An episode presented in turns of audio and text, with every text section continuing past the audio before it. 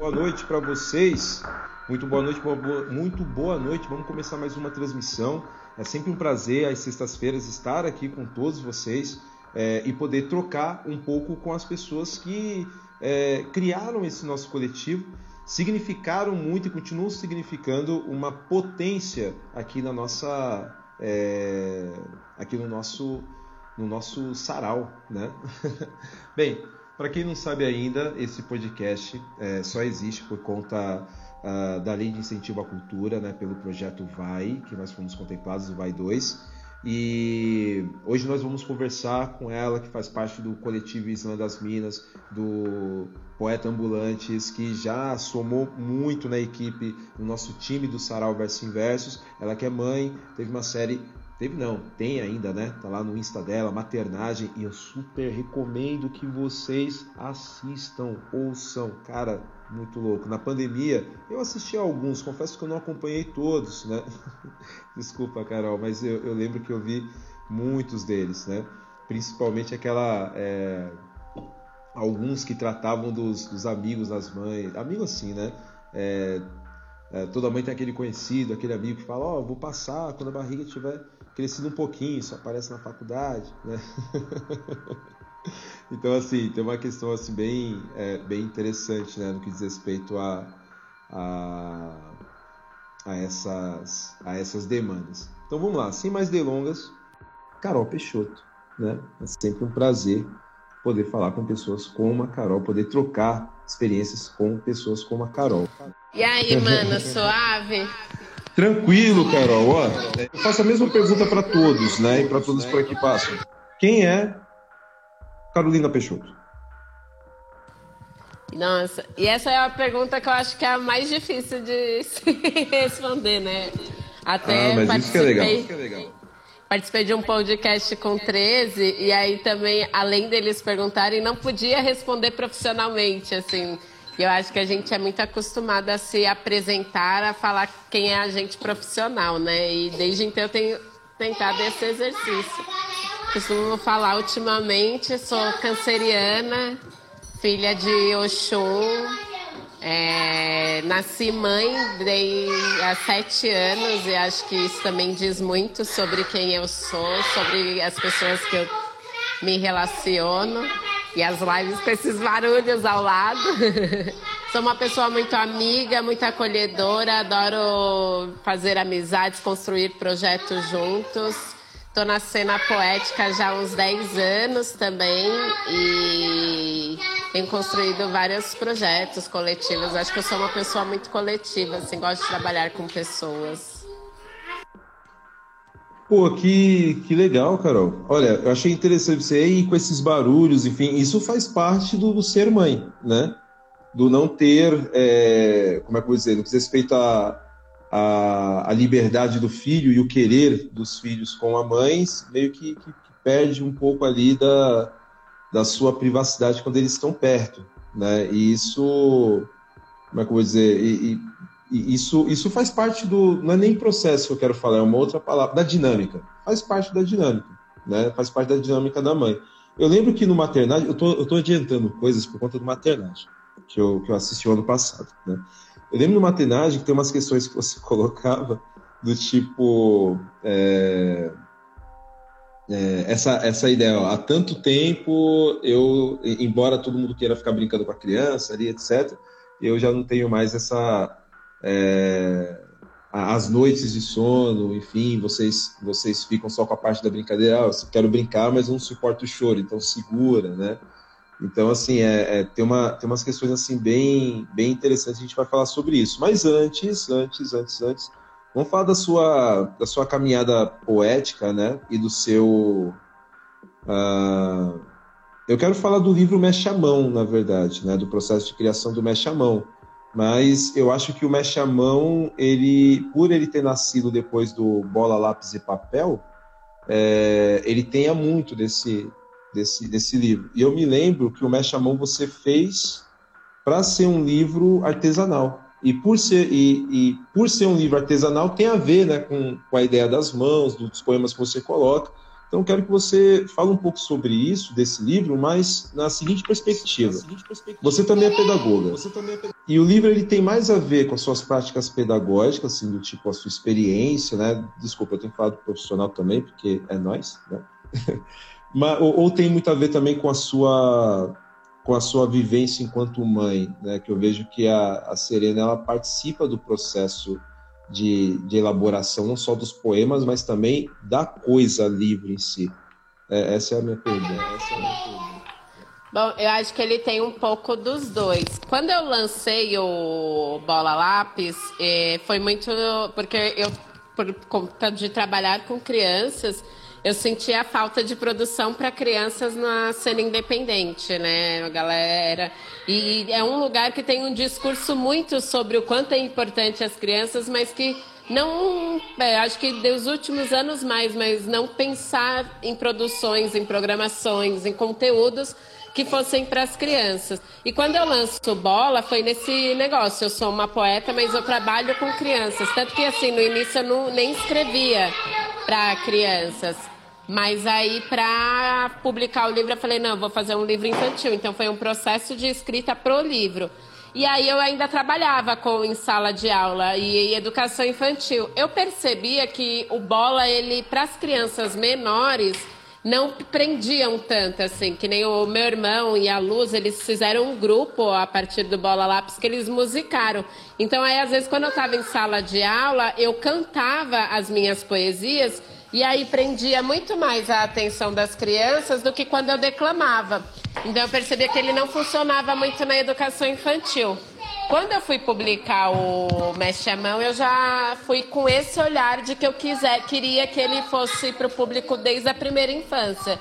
Então ele tem a questão das texturas, ele, os poemas, como eu, eu também já estava num processo que eu diagramava meus próprios livros. Então, to, os poemas já foram compostos pensando no projeto gráfico. Então, quando, e aí, quando eu decido fazer ele artesanal, me tem o leque de eu poder pôr textura. Então, tem uma poesia que ela fala de plástico bolha, e no processo de costura eu consigo pôr um plástico bolha. Aí tem uma, uma coisa que isso vem muito da sala de aula, fazer atividade de desenho no giz. E aí, oh, de giz na lixa. Aí fiz uma poesia curta para incentivar as crianças a desenharem na lixa pus uma lixa lá. Então, ele, desde o, da concepção dos poemas até o projeto gráfico todo, é pensado para que ele seja um brinquedo mesmo. E eu acho bem bacana essa, essa noção que você, que você teve, essa percepção, quando a gente pensa, poxa, poesia para criança. Aí vem é, poemas, por exemplo, da Cecília Meirelles, que tem a sua tem os seus méritos, né? Cecília Meirelles, Mário Quintana, uh, o próprio Vinícius, mas é, não é para a primeira infância, né? É, esses poemas. A criança tem que ter um pouco de noção e ainda uh, não é um livro para ela. É, é, ela precisa ser, como é que eu vou dizer, conduzida, né? A gente cantava ali a música do Pato, né? Do, do Vinícius, a gente cantava Rua dos Cataventos, do Mário Quintana, a gente brincava com essas, com essas canções a gente não tinha muita noção de nada se não tivesse um adulto ali, alguém já iniciado, iniciando para a gente, né? Agora, o, o eu lembro que. Eu lembro quando você lançou o Mexe no. No Coperife, eu acho, se eu não estou enganado, né? E aí foi quando eu pude vê-lo, né? E, o, e você comentou, não, que tem um plásticozinho bolha, que a gente gosta, pá, que brinca, etc. E, e, eu lembro que, eu não sei se foi a primeira, a primeira tiragem, mas foi a segunda, que você, você até colocou no Insta, é, você fazendo, né, costurando, etc. E eu achei isso muito legal. O Santana também tem um livro artesanal que ele gosta pra caramba. Não sei se vocês fizeram a mesma oficina. Né? Não, eu fiz a oficina dele. Ah. Foi isso, assim. O Jeff, ele tinha acabado de lançar o Sinto Muito. Foi. E ele que fez a revisão do Mestre à Mão. E aí eu falei pra ele, eu falei, mano, eu queria fazer artesanal, ser top. Eu brinco que foi um puta desafio, porque eu lancei o Mestre à Mão em 2018, em outubro. E acho que em novembro eu descobri que eu tava grávida da Serena. E aí toda vez, porque assim, ele é um livro, por conta do plástico bolha, eu não posso deixar ele muita, muitos costurados, senão o, a bolha murcha, perde todo o sentido. Então eu costuro por venda, ou então quando eu vou fazer algum evento eu levo um número.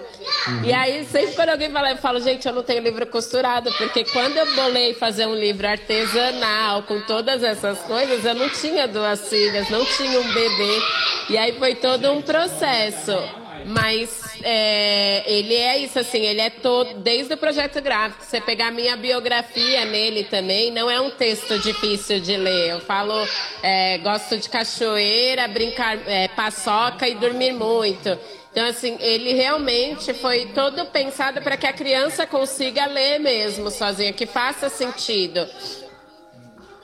E isso eu acho muito muito legal, porque não é um livro comercial, né? Quando a gente pensa, caramba, é, para falar em literatura infantil, né, hoje a gente fala, como eu falei, da Cecília, a gente fala do, da, da Marisa Lajola, a gente fala lá do Monteiro Lobato também, mas é, com exceção da Cecília Majolo, o Lobato é, tinha uma visão muito mais comercial da literatura e o seu livro não é, embora exista um custo de produção, muito embora existe também um processo, processo gráfico ali e o artista o artista tem que comer. Né? tem que comer, tem que dar rolê, tem que cuidar dos filhos, pagar enfim, conta. pagar conta. Eita, meu Deus do céu. Livro, livro é bom, livro é gostoso pra caramba quando a gente pega. E o seu, eu, eu preciso tê-lo, assim, de verdade.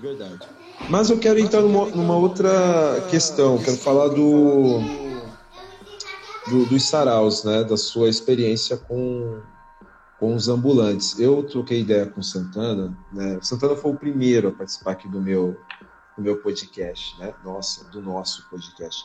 E a gente falou muito sobre literatura urbana, né? Uh, porque vocês, poetas ambulantes, vocês fazem parte da cena da literatura marginal, é, periférica, autoral, uh, independente. Esse é um, um termo muito melhor, né? E sendo assim, fala dessa experiência de vocês, a primeira vez que você foi lá declamar no busão, né? no ônibus, no metrô, não sei qual foi a primeira vez de vocês. Uhum. Ou a não, sua primeira é... vez? o Poetas, ele surgiu muito assim. É... Eu, a gente tinha se conhecido no sarau da Coperifa, né? Eu, Luz, Jeff, meu irmão, o Thiago. E a gente estava num momento assim muito, né? Porque eu costumo falar que quando a gente é picado assim por essa cena do sarau, a gente quer ficar viciado e vai em todos. E a gente estava muito nessa ânsia assim, mas de como fazer tirar o sarau do sarau assim, né? E aí um dia a gente estava trocando ideia, eu e a Luz, e também muito nesse lugar de será que a nossa poesia está chegando nas pessoas? Porque o incômodo também que eu tinha, assim, no saraus é que parece que tudo é meio, meio automático, né? O poeta fala, aí fica aquele silêncio, aí o poeta declama, todo mundo bate palma, é tudo meio automático, né? E aí a gente estava nessa vontade de chegar nas pessoas que não quisessem ouvir poesia, as pessoas que não estão nesse meio, né? E aí um dia eu e a Luz trocando ideia no Facebook, na época que nem o WhatsApp existia. a gente falou disso, de, a, de como chegar nas pessoas. E aí eu lembro, na noite, na noite anterior tinha tido um sarau da Coperifa no CCSP, que a gente começou a escrever várias poesias na rua com giz de lousa. E choveu pra caramba no dia. Nossa, a gente passou horas escrevendo, pensando, as pessoas amanhã vão estar aqui na rua e vai ver esses textos. Só que choveu a noite inteira, então assim, a gente estava muito frustrada conversando, falando que as poesias não tinham chego. Aí a Luz pegou e mencionou que a Clarice Lispector distribuía os textos dela de porta em porta. Ela ia e se apresentava como escritora, e ela falou, vamos fazer isso. Eu falei, não, aí é a mais, bater na porta das pessoas. Eu falei, ah, e se a gente fazer igual os vendedores ambulantes? E aí, na hora, a gente mandou mensagem para a Mari, que ainda é do coletivo também, a Mari Stefanato, e para a Bia Magalha, que era uma parceira que a gente conhecia do Saraus, eram as quatro que estavam em casa na, no horário, assim, e decidimos. E aí a gente se encontrou no Terminal Guarapiranga e a gente foi até o Parque Ibirapuera declamando poesia. E assim, o primeiro ônibus, a gente não tá tudo bem. É assim essa rotina na família. Você vai cortar a gente tava com muita vergonha, né? Pedir carona pro busão, todo mundo já tinha experiência. Agora falar poesia é outros 500. E aí o primeiro ano a gente ficou com muita vergonha, ficou quieta e ficavam me empurrando pra outra falar, né, né, né. E aí a gente desceu, tipo, acho que a gente deve ter falado uns três poemas e descemos. Aí no, a gente se olhou assim, no passar rápido, a gente ainda tava nem me boi mirante, falou, meu, a gente vai fazer isso? Vamos, então fazer direito. E aí eu acho que foi isso, assim, tipo, depois que passou esse primeiro, todos os outros a gente só foi melhorando, assim, né? E aí foi muito legal. Tanto a ida, a gente foi até o parque, e aí na volta a gente foi direto pro Sarau da Cooperifa. A gente chegou lá, já encontrou o Jefferson, meu irmão, e falou: Meu, é muito da hora fazer poesia no busão, é uma energia. Porque a troca é, acontece assim, é você chega, primeiro que fica todo mundo naquela aquele negócio, o que, que eles vão vender, o que, que eles vão pedir, e aí de repente a gente não está vendendo nada, a gente não está pedindo nada, a gente está ali a arte pela arte. E é muito gostoso, assim, tanto eu costumo falar, esses dois anos pandemia, a gente sem fazer, eu acho que até isso influencia também no emocional, tudo, porque o, a, a ação na rua, ela traz uma energia, um sentido para nossa arte que eu acho que nenhum outro lugar traz. É a quebra de expectativa, né?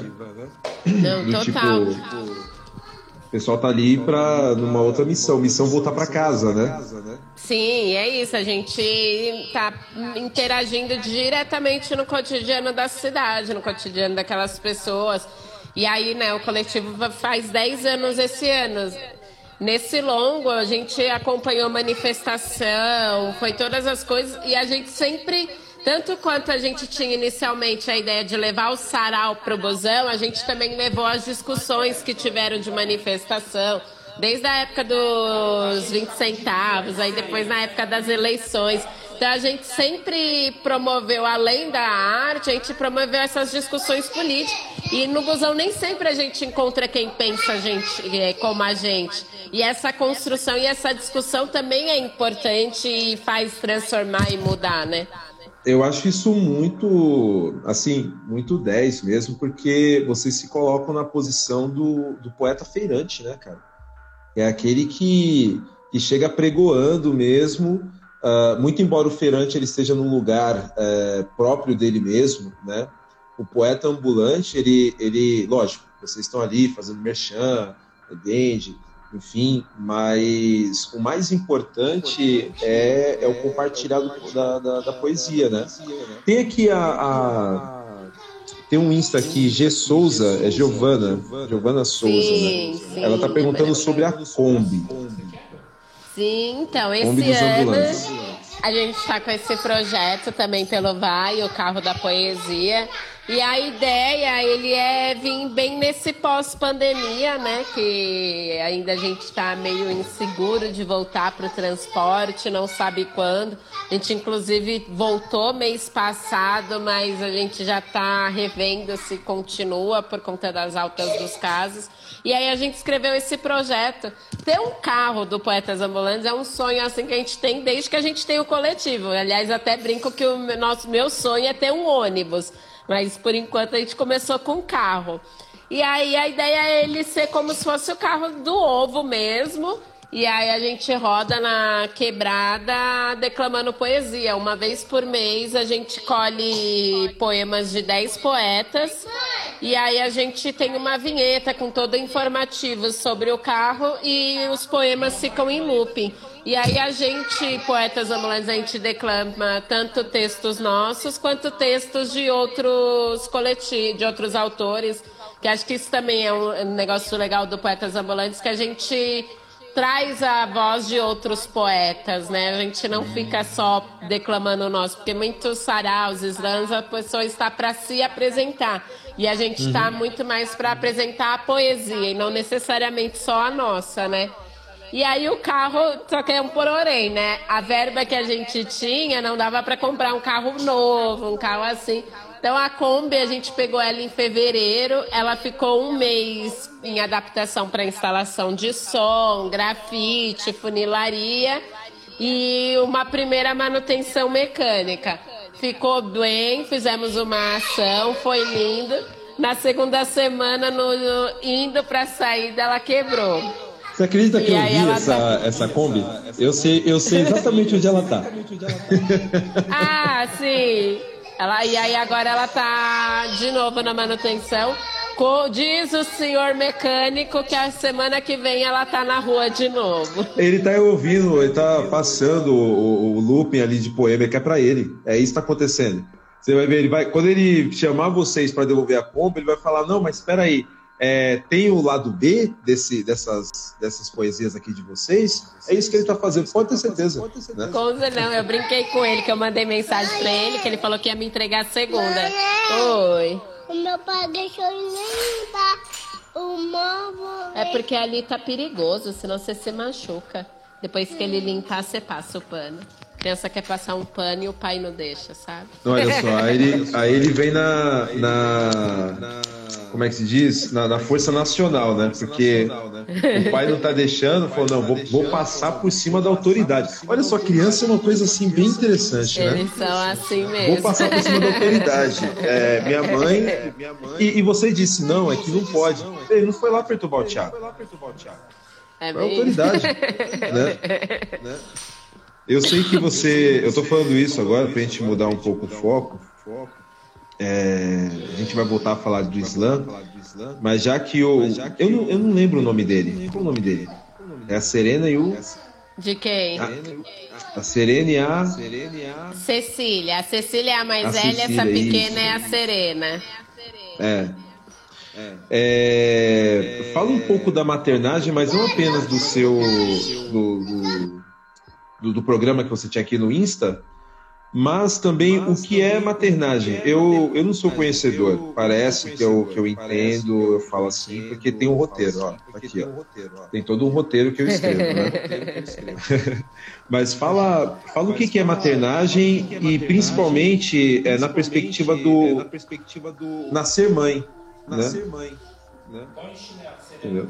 Bom, é, acho que é várias coisas, assim. Até estava conversando ontem essa questão que é, a gente tem uma visão, né, do que é maternagem, o que é maternidade. Eu dou esse nome maternagem para esse lugar da arte de ser mãe, assim, né? Porque e eu acho que tem infinitos significados e infinitos sentidos. Eu mesma, eu sempre quis ser mãe. É, desde criança eu sabia que eu queria ser mãe. É, quando eu comecei a namorar com o Thiago, já falava para ele desse meu desejo.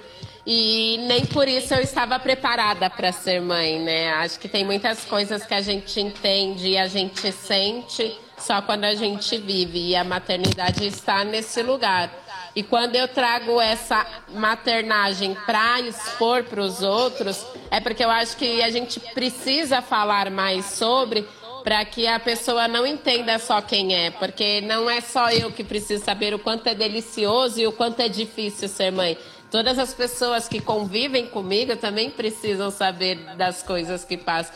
E uma criança, ela não se cria sozinha, né? Acho que a gente tem vários problemas, questões sociais que a gente não fala para a gente não resolver. Então a gente ficou anos e anos falando que em briga de marido e mulher não se mete a colher.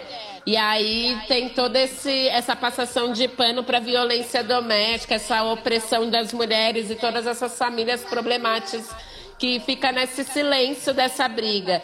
E aí também tem o, né, aquele né, pai e mãe que cria, e aí é só os dois que decidiram ter o filho que tem que se responsabilizar pela educação, pelo sustento, pela cultura, por tudo. Então, acho que quanto mais a gente vai criando esses ditos que nos afastam da nossa responsabilidade, quanto sociedade, é só para a gente não viver assim, né?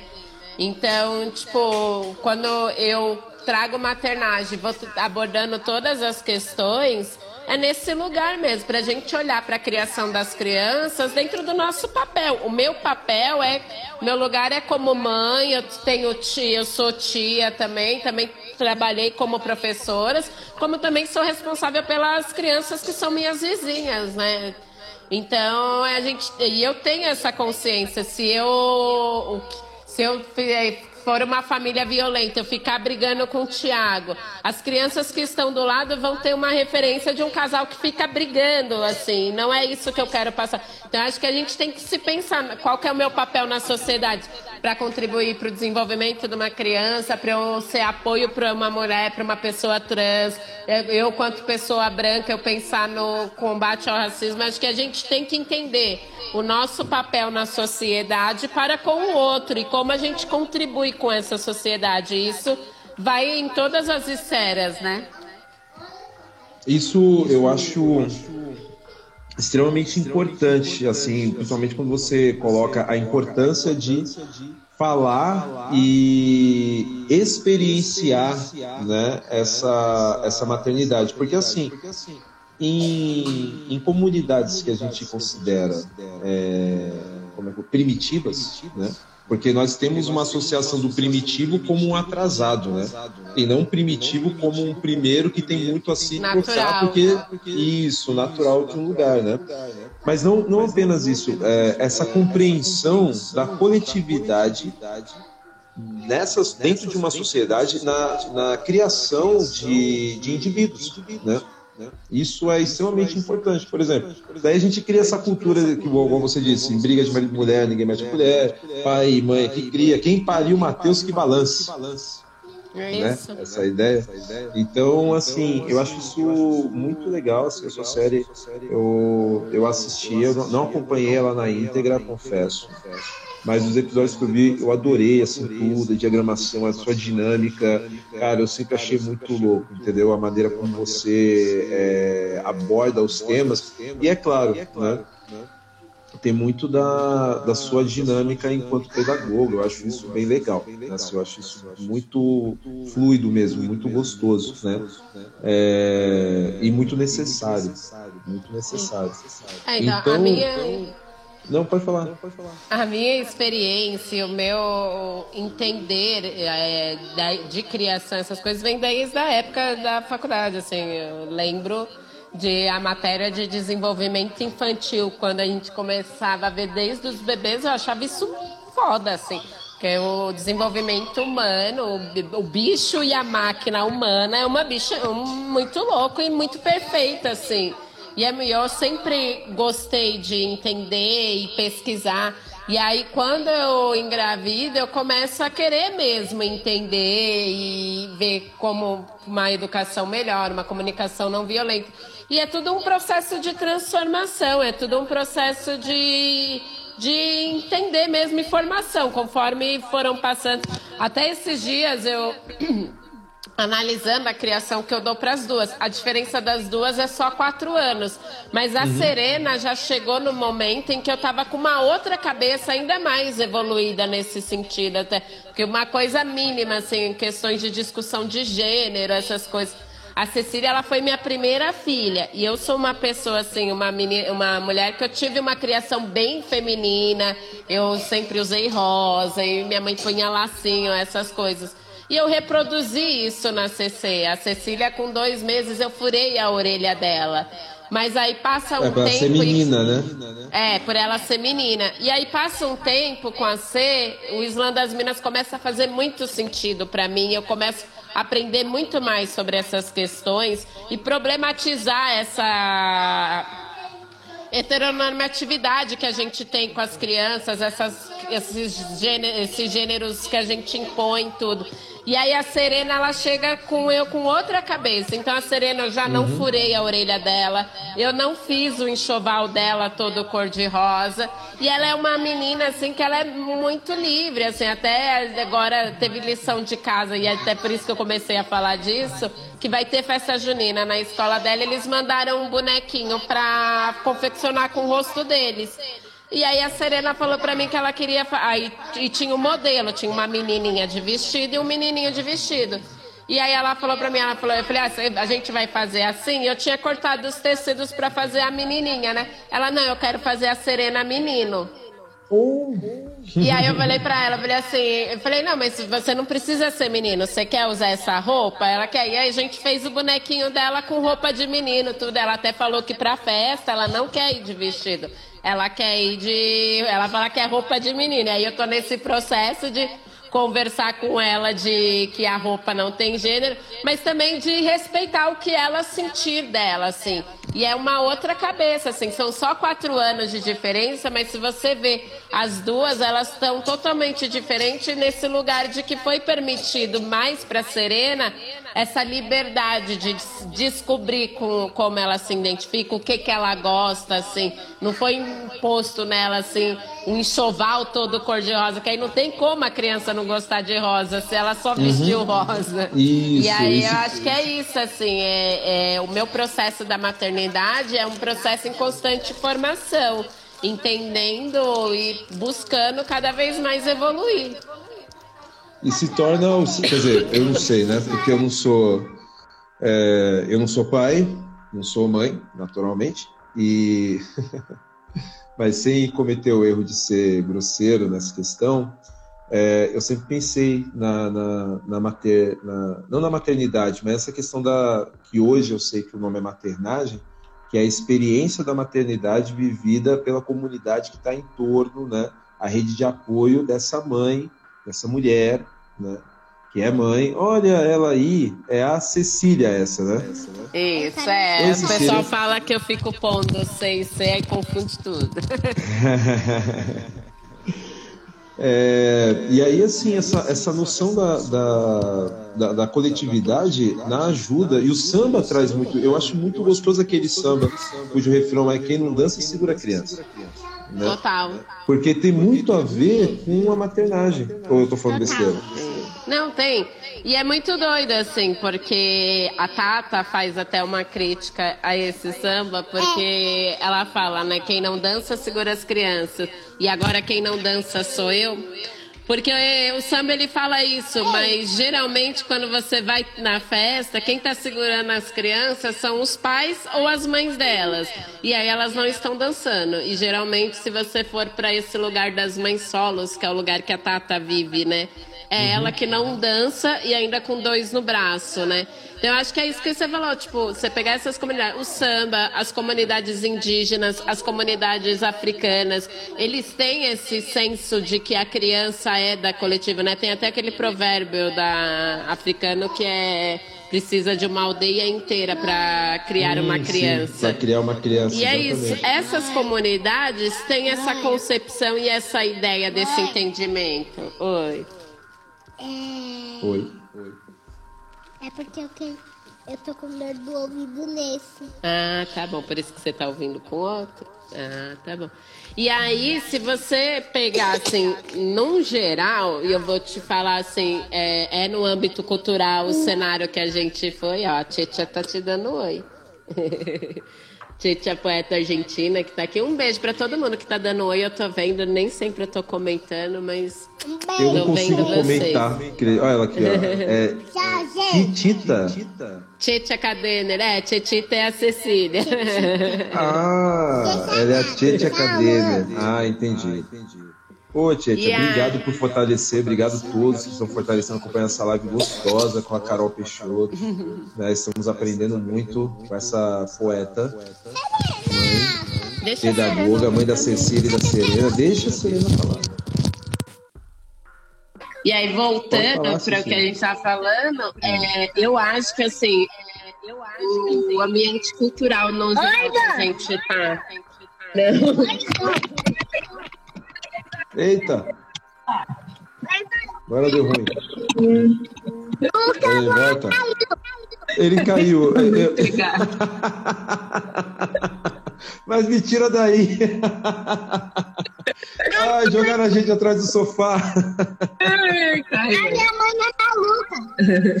Então, eu acho que assim, se a gente for falar ambiente cultural, não são ambientes que estão preparados. Eles só não vão. É, não é só os pais que vão cuidar dele, das crianças, como muitas vezes esse barulho, essa bagunça incomoda. Uhum. É, até tem muitos saraus e muitos slams que eu não fui pós-maternidade, porque primeiro, quando a C era bebê, os lugares não tinha nem espaço para eu trocar a fralda dela, assim. E aí você deixa de ir porque você não consegue trocar o seu bebê. Aí quando eles começam a crescer, o barulho deles incomodam. Só que eles têm isso. É, agora você tá com sete, a Terena tá com três. Eles não conseguem ficar sentado, parado, ouvindo um monte de poesia que não tem nenhum conteúdo para eles. Por mais que uhum. seja lindo, por mais que seja forte, eu, eu, eu levo elas no Islã. Eu gosto muito e elas ficam e elas bagunçam. E é um conteúdo forte, eu acho importante. Eu quero mais que elas vivenciem isso desde cedo para eu nem sei o que, que, eles vão ter de tanto do tanto que eles absorvem assim. E muitos lugares que a gente ia não me sentia acolhida assim, desde o mínimo de um espaço para eu poder trocar uma fralda, um banheiro limpo para ela que é criança e não consegue nem sentar de pé assim ao máximo de tipo, eu estar com elas no lugar e toda hora as pessoas ficarem fazendo e ela não é vai cuidado, fazer silêncio. Né? A poesia que está sendo falada, ela não entende. O lugar que está ali não tem espaço para ela ser criança, né? Porque é isso, criança é barulhento, criança tem uma energia sem fim. Você viu, elas foram para a escola, ficaram o dia inteiro na escola, fiquei duas horas com elas brincando na rua e ainda estão assim. Olha só. Oi, Serena.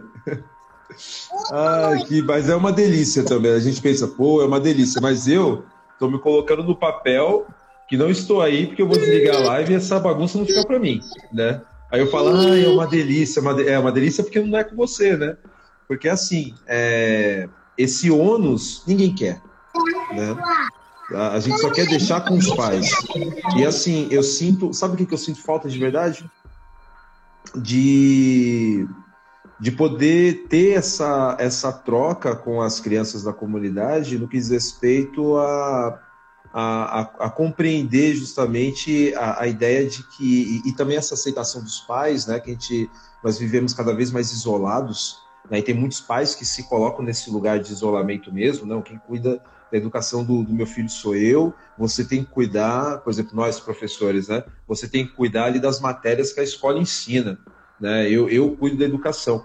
Então, assim, a gente não se vê como um coletivo, aí tentamos ali é, ficar orbitando, né, como satélites em torno dos nossos, né? Por exemplo, minhas sobrinhas, né, como é o caso. Mas não tem apenas minhas sobrinhas, tem às vezes que eu, que eu apareço aqui, tem, tem, tem, há muitas crianças aqui. Eu ainda moro no bairro onde eu cresci, né? Eu moro na rua onde eu, onde eu cresci. Eu vim para cá, eu tinha oito anos tem quase 30 anos que eu, que eu moro aqui, né? E assim, é, a configuração é outra, as crianças são outras, e, e, a gente vai perdendo essa conexão e todo mundo perde. Todo mundo perde. Não é só o isolamento dos pais, mas também o convívio com o próprio vizinho. Né? Todo mundo perde. A gente não tem oportunidade, por exemplo, de, de falar, putz, eu participei ativamente do desenvolvimento daquele guri ali, mano. E não participei nada, entendeu? Só é vizinho. É, é, é o que eu estava falando da questão de você entender o seu espaço no A gente mudou tem pouco tempo, a gente morava num condomínio. E era um condomínio pequeno, assim, mas uma um lugar com famílias tradicionais, outras cabeças, assim. A gente era as pessoas, os únicos que eram artistas, os únicos com uma cabeça mais aberta, assim. E a gente trocava muita ideia com as crianças, assim. Tanto que eu falei, ah, velho, eles falaram, ah, os adultos mais legais vão embora, assim. E a gente ficava, a gente estava ali no parquinho para cuidar delas, mas também para ir olhando todo mundo. E eu tenho as minhas coisas que eu posso contribuir. Da mesma forma que uma família mais tradicional tem uma outra coisa e também tem alguma coisa para contribuir para a criação da minha filha. E eu acho que é, a gente, enquanto sociedade, é isso, entender o quanto a gente pode contribuir. A gente uhum. fica muito bem. O Ti, ele sofreu um ato de racismo, um menino de uns 10 anos no condomínio da minha mãe, assim. E aí a gente fica assim, nossa, porque eu, às vezes, por viver na nossa bolha, Eu acho que todas as crianças vão ter uma outra cabeça, vão ser menos preconceituosos do que foi nossa geração, tudo.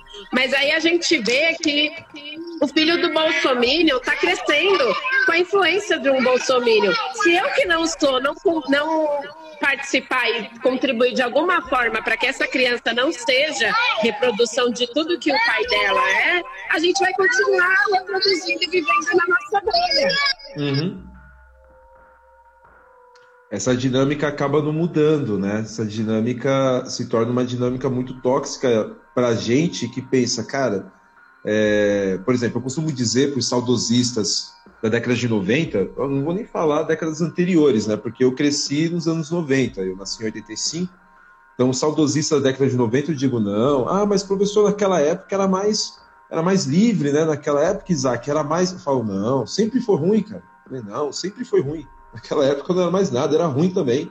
Entendeu? Racismo era racismo, é... ofensa era ofensa, a gente só não dava nome e, e, a solidão do indivíduo que sofre, que hoje nós chamamos de bullying, era muito forte, muito pesada, e a sociedade Sim, era cheia de desamor. Era né? aquelas mesmas questões que a gente estava falando. A gente, na verdade, tampava os olhos para os problemas que a sociedade Isso. tinha, e quem estava, quem estava no lugar de opressor ou estava no lugar confortável, não estava sendo atingido, não simplesmente lavava as mãos e ah, não, não existe. Tá, não. É. Não, mas eu, eu tenho amigos negros, eu dou risada aqui de vez em quando de piada racista, mas eu não sou racista. Sabe, eram várias coisas, assim, e a questão do bullying mesmo, quantas pessoas cresceram depressivas por causa disso e tal. E aí a gente olha assim, tem muita criança que ainda tem os mesmos isso. comportamentos, porque é são criadas por adultos que ainda não saíram dessa uhum. bolha. Aí a gente fica triste, do tipo, caramba, meu, passaram-se 20 anos e eu, eu, eu, escutei essa criança aqui 20 anos atrás, a menina tem 10, né? 20, 25 anos atrás, eu escutei isso aqui. E a menina tem 10 anos criança tem 16. E, ah, professor, mas, sabe, tem uma. uma a minha sobrinha, hoje ela, ela é um pouquinho menos nisso, né? A gente, nós passeávamos muito com ela, né? E a gente ia Ibirapuera, parques, enfim, nós íamos para lugares onde as pessoas se sentiam um pouco mais, mais livres e seguras para ficarem juntas, para se amar, né? Então, há muitos casais é, homoafetivos no, no, no parque, principalmente no Parque Ibirapuera, esses parques mais centralizados, né? É, é, é, o Ibirapuera, o Parque do Povo, enfim. Uh, tem também ali a, a, própria Avenida Paulista. E quando algum desses casais é, é, estão trocando afeto, como qualquer outro casal hétero, a minha sobrinha ficava três, três acho que ela tinha quatro ou cinco anos de idade. Tio, olha ali, um homem gay. Eu, nossa, que. Um, é, eles falam, homens gays, ela falava. Olha ali, dois homens gays. Eu falava, nossa, que bonito, olha só como é que eles estão trocando carinho entre eles. É bonito, né? Só fazer assim. E o né é aquele icto de, de confirmação, né? Aquela, aquela coerção que você faz com o outro, né? Aí eu. E é bonito, né? Ela é, tipo, é bonito. Que eu via que ela vinha carregando certos ranços que, que aí eu me colocava no lugar de caramba, cara. É, é importante a gente fazer parte desse processo, né? Eu me coloco muito no lugar da, da criança, cara. E, mas é mais ou menos de uma forma egoísta, Carol. Eu tenho medo delas me cobrarem depois, cara. Porque eu cobrei meu tio, mano.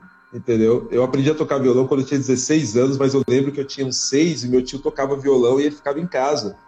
Com 16 eu falava, poxa, tio, se tivesse me ensinado a tocar, eu já tava agora no Jimi Hendrix, cara.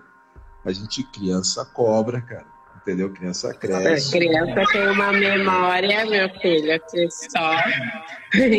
e é isso, e assim, assim é, a gente, eu, eu falo isso num dos episódios do Maternidade, a gente é responsável por todas as crianças que a gente convive, seja da sua família, seja o vizinho, seja e aí, você falou, né? Tem gente que não gosta que se intromete e tal. Eu acho que é tudo dentro. A gente consegue contribuir, influenciar no que a gente, no que a gente se sente confortável e onde a gente sente abertura, mas a gente tem que. É, qualquer ação nossa reflete de alguma forma, né? Às vezes, ah, ah eu, não, é, eu não concordo. Tá. Mas e aí? Ah, então, de repente, a gente tocar a ideia de um outro jeito, sabe? É, o jeito que eu crio as crianças no início, que nem a Cecília, eu quis fazer parto natural, parto humanizado, aí depois sem dar açúcar, a Cecília eu não dei chupeta, não dei mamadeira. E aí eu li e li que isso era o melhor para minha filha, para mim e tudo. Para minha família, eu estava querendo virar índia e queria ser louca e várias coisas. E aí foi todo um processo para eles entenderem e respeitarem e hoje ver que deu certo, assim. E, e eu acho que é isso, assim, na, e, e eu, esse negócio de as pessoas não se intrometem é, é os homens, porque no geral, as pessoas se intrometem e muito. Barriga de grávida e neném, nossa, todo mundo vem assim de longe. A pessoa que você nunca viu na vida, ela quer pôr a mão na sua barriga, ela quer. Só que aí quando você tá com o neném berrando, ninguém quer segurar esse ninguém neném. Quer segurar a criança. Lugar. E, e todo mundo tem um pouco de, de pediatra e psicólogo, né? Tipo, não, você tem que fazer Sim, assim, todo mundo tem uma assado. receita. É, não, você, você tá ruim. E, e, assim, isso, isso cria uma solidão na, na mãe, né? Porque assim, do tipo, caramba, cara, quando eu acerto, ninguém fala nada. Eu erro, tá todo mundo criticando. A culpa é tua. Olha, é mimado por causa do pai, é não sei o quê. Sabe, isso, isso é bem. É bem pesado, né? Eu, eu acho bem. É, bem a gente tem até. um negócio entre maternidade e paternidade que assim a mãe ela é colocada nesse lugar de Deus, nesse lugar né, o ser perfeito. Eu até estava escrevendo uma poesia que é isso: dispenso todos os rótulos que me aproximam da perfeição e me afastam de mim mesma. Porque a gente tem esse negócio que a mãe, ela é um santo, ela é um deus e ela aguenta tudo e ela dá conta e ela tem que dar conta. É, se tá com o cabelo lavado, a mãe, a mãe que lavou. Se, tá, se não cortou a unha, nossa mãe não corta a unha. Então, assim, a, a perfeição tá na conta da mãe e ela tem que dar conta dessa perfeição. Já a paternidade já é o contrário. Se o pai pôs uma presilha no cabelo, ele é incrível porque ele consegue arrumar um cabelo. Ai, se ele troca, nossa, o tia, assim, ele é muito elogiado por fazer o mínimo, assim, muito. As pessoas me acham sortuda por eu ter um companheiro que faz o mínimo, não é nada ou assim, né? E a gente não, tem esse que fosse o ou, né? Mesmo, mesmo que fosse a gente ainda vive numa, não, digo numa assim, dinâmica muito de estar tá ajudando, né? porque né? muitas vezes a gente é, vai ver esse negócio, a, pessoa, a mãe está se matando nos 30 para fazer o máximo que ela consegue e ela ainda vai ser criticada se tiver alguma coisa errada. Já o pai não precisa fazer esse máximo, ele precisa só garantir que a criança esteja alimentada, limpa, né? E ele vai ser muito, muito elogiado mesmo, é assim, parabéns. É um lugar que a gente coloca as pessoas, né? Por falar em lugar de pessoas, vamos voltar para a questão, porque você é poeta, né? E, e, a gente tem que encerrar falando de poesia. Eu quero que você fale do Islã das Minas, a importância do Islã das Minas, né? Que eu sei que é um xodó seu, né? Além dos ambulantes. É, quero que você fale do Islã das Minas, o quanto que o Versus ajudou você nessa sua caminhada de MC, né? Também. E declamar. Poema seu. Pode ser um poema infantil, pode ser os dois, pode ser um monte, você que sabe. É, da hora. Bom, o, o verso, assim, ele foi o primeiro lugar que eu fui mestre de cerimônias, né? É, eu conheci apoio, eu já trabalhava com o setor cultural, mas com projetos de outras pessoas, né? Eu sempre trabalhei na minha área mesmo, mas minha mãe ela tem uma empresa de produção cultural, então às vezes precisava escrever para fomento, algumas coisas eu auxiliava ela, mas era sempre projetos de outros clientes, não, eu não me via nesse lugar artista. E aí a gente começou a frequentar os saraus, comecei a querer escrever, me descobri poeta, venho poetas ambulantes, assim, e tava.